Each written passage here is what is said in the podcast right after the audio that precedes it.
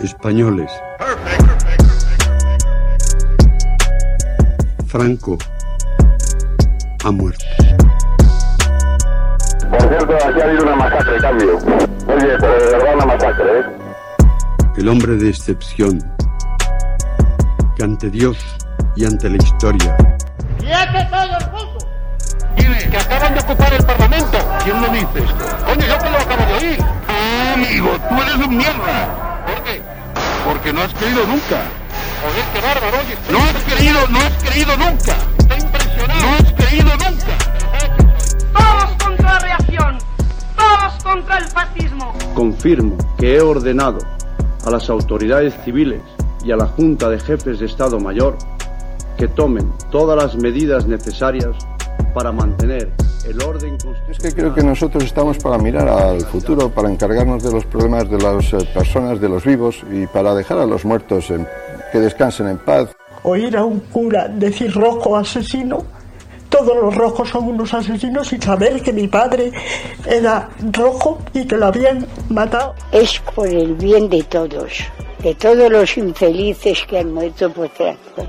Las grandes, las olas de ciertas llanuras, galopa caballo. El mensaje de la patria eterna que dice a todos sus hijos paz, piedad y perdón.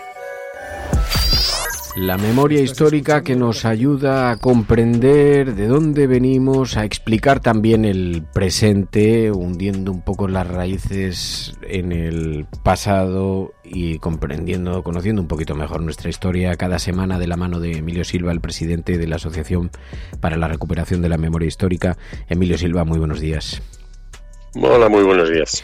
Y em, claro, Que así sean.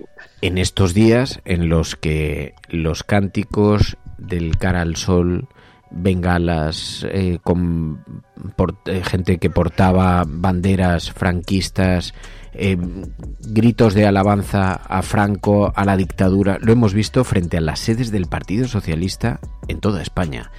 Hombre, algo nos recuerda sobre esa etapa que parece nunca desapareció en España. Nunca se fue del todo. Bueno, yo creo que los momentos así son muy interesantes porque lo que está latente y normalmente está operando, lo que hemos visto mm, del juez García Castellón, lo que hemos visto de algunos miembros del Consejo General del Poder Judicial, eso está detrás del el escenario político tomando decisiones permanentemente.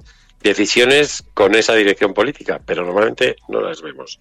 En un momento como este, lo que se quiere frenar mm, es la legislatura, que es esta doble moral de la derecha. Si, si la amnistía la hubiera hecho Feijó, pues no estarían ahí bailando en esas sedes. Igual que cuando Aznar hizo muchas cosas con Batasuna y con ETA.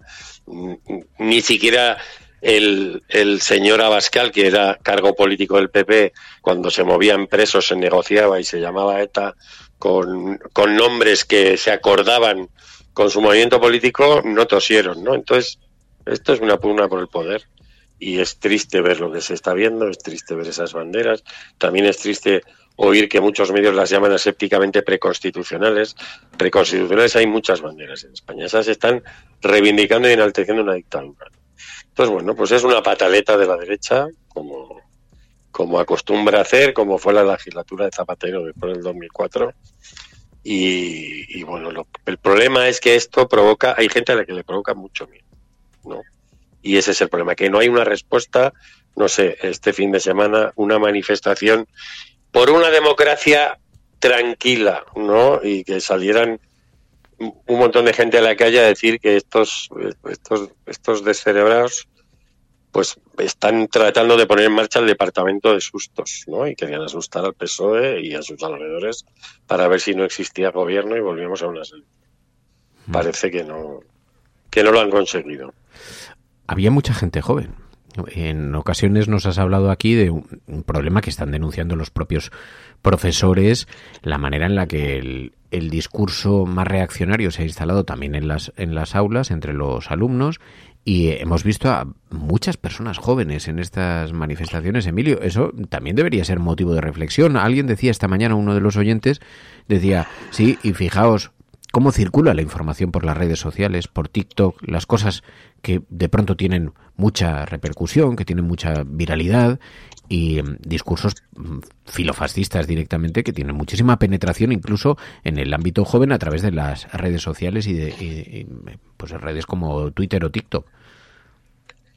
Bueno, es un, es un ejemplo de hay un, o sea, la, la media de edad de lo que hay, porque hay muchos jóvenes no tiene nada que ver con una movilización de la izquierda, no tiene que ver con una movilización por la sanidad pública, por entonces ahí hay una cosa identitaria, emocional, que evidentemente por algún sitio a los jóvenes les, les tira, ¿no?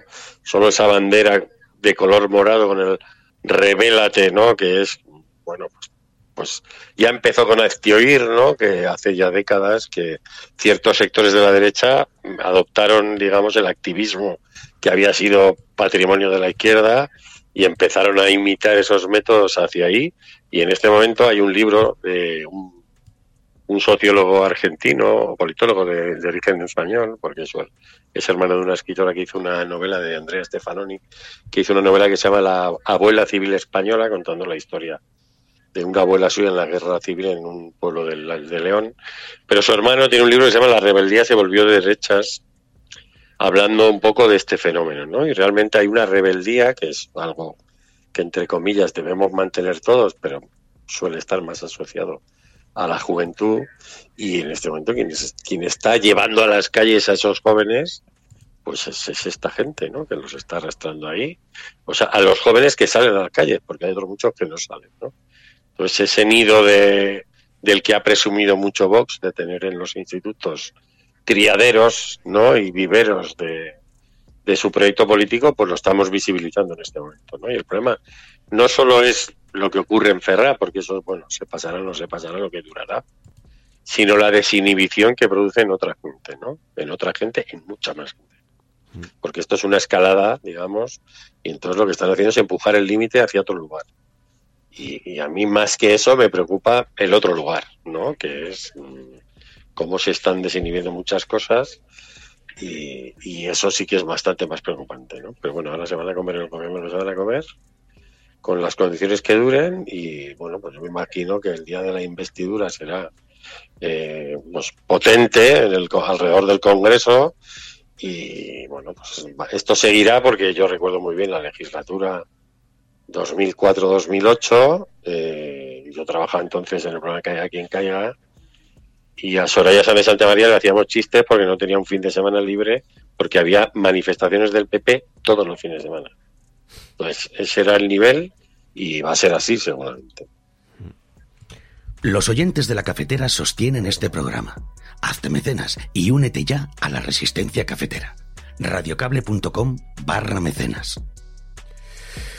Oye, han sido unos días, en todo caso, en materia de memoria, que ha generado también alguna preocupación por algunos elementos que se colocan sobre la mesa. Visto que desde la asociación habíais denunciado una tienda falangista que está logrando ayudas públicas del plan de recuperación del, del gobierno y parece que el gobierno no ve motivos para retirar la subvención a un comercio dedicado a vender fotos de Primo de Rivera, entre otras cosas, ¿no? Bueno, son estos casos donde precisamente estos caldos de cultivo pues se enganchan al Estado y, y, no tienen ningún problema en, que alcance a esos proyectos de financiación eh, una tienda que se dedica a vender mm, bueno, objetos fascistas y cultura fascista. Lo vamos a ver en general porque venden, venden libros, venden camisetas, venden de todo que tiene que ver con el fomento de la cultura fascista. Entonces, ¿cómo un Estado democrático puede financiar, que es como una autolesión, ¿no? Puede financiar a, quienes eh, promulgan que ese Estado debería desaparecer, ¿no? Pues son de estas amabilidades que tenemos todavía en nuestras instituciones con no rechazar eh, organizaciones políticas que en otros países serían ilegales, evidentemente. Vamos, en Alemania abres una tienda así y no dura abierta ni cinco minutos. Y tú te vas con la policía a donde tengas que ir a declarar delante de un juez. En Alemania, en Francia, por ejemplo, también. O sea, hay una intolerancia al fascismo, ¿no? Eh, tú respetas las, las, leyes del juego democrático, las que sea, con las diversidades, pero eso está fuera de esas reglas, ¿no? Entonces aquí convivimos con esa tolerancia, ¿no? Y bueno, pues eh, hemos visto en estas manifestaciones de estos días a mucha gente incumpliendo supuestamente una ley que impide el uso de símbolos fascistas y no ha pasado nada. No sabemos que han multado a nadie. No ha pasado nada. Quiero decir, una ley que está hecha para ser incumplida. De hecho, es muy curioso cómo eh, en, el imaginario ¿no? y, en las estrategias de comunicación y de narración de esta derecha han comenzado a aparecer banderas de España que tienen recortado el escudo constitucional. Y es una forma de expresar otra cosa sin que se vea, ¿no? Por ocultación. Entonces es una forma de no llevar el escudo del 78, voy a decir así, y, llevar un escudo franquista sin que se vea el escudo franquista. ¿no? Entonces, mm. entonces, aquí hay una tolerancia con esto que es muy grave. Y, y, y todos estos jóvenes que vemos ahí, pues deberían tener una respuesta pedagógica, lo más pedagógica posible. Mm. Pero no se da, ¿no? Entonces, la verdad es que nos estamos labrando. Pocas cosas nos pasan, que diría alguien. Y mm, hemos visto como, fíjate, me llama la atención esto también de lo que dabais cuenta, familiares de personas asesinadas por la represión franquista en Lugo están reclamando al ayuntamiento un monumento en el cementerio que recuerde a las víctimas de la dictadura, ¿no? Sí, eh, en, concreto nosotros eh, fotografiamos eh, bueno, una columna de un diario, del diario Progreso, donde un columnista hablaba de que el cementerio de Lugo tiene una parte dedicada a mascotas y no tiene ni una referencia a los asesinados por el franquismo que no se sabe dónde están, ¿no? Entonces este 1 de noviembre, digamos, alrededor del día de, de los difuntos, familiares de personas asesinadas por la represión franquista en Lugo han estado dirigiendo cartas al Ayuntamiento de Lugo y a, las instituciones y manifestando su deseo de tener un lugar de referencia que recuerde los nombres y quiénes eran esas personas que el franquismo hizo desaparecer. ¿no? Y es algo que todavía debería existir en, pues en todos los lugares donde, donde hubo esa represión y donde no donde hay familias que no tienen donde honrar a sus muertos y en muchos casos no existen. ¿no? En el año 2004, en el cementerio de la Almudena en Madrid, había 1.700 nichos dedicados a hombres y mujeres que defendieron la ciudad de Madrid frente al fascismo. Eran nichos que el gobierno de la República les regalaba a sus familias porque los consideraba héroes del, del gobierno, digamos, héroes del país, y en el año 2004, siendo alcalde Alberto Gallardón, se los cargó todos a martillazos, ¿no? Y borró del mapa la memoria, el espacio físico dedicado a estas personas y su existencia, porque la forma en la que existían en la actualidad era a través de sus nombres, las fechas y ese lugar, ¿no? Entonces, mm, bueno, hay que visibilizar los crímenes y una de sus maneras es visibilizando a las víctimas, ¿no? Y en muchos casos aquí ha habido políticas de invisibilización porque si no hay víctimas, no hay victimarios, no hay verdugos. Entonces eso es muy grave, ¿no? Y de primero de básica de humanidad sería que el Ayuntamiento de Lugo mañana mismo se sentara con esas familias y crearan un memorial para que ellas tengan donde recordar a sus seres queridos y la sociedad recuerde a esas personas, ¿no? Que fueron asesinadas por una pandilla de golpistas que lo que lo que querían es que no se celebraran elecciones nunca más y que solo hubiera una forma de tener una identidad española y todas las que estuvieran fuera de esa identidad fueran perseguidas y represaliadas, ¿no? Pues también es una forma de, ejercer la cultura democrática, ¿no? Que, que todas esas representaciones diversas estén en esos espacios. Pues Emilio Silva, presidente de la Asociación para la Recuperación de la Memoria Histórica, gracias de corazón. Un abrazo muy fuerte a la resistencia.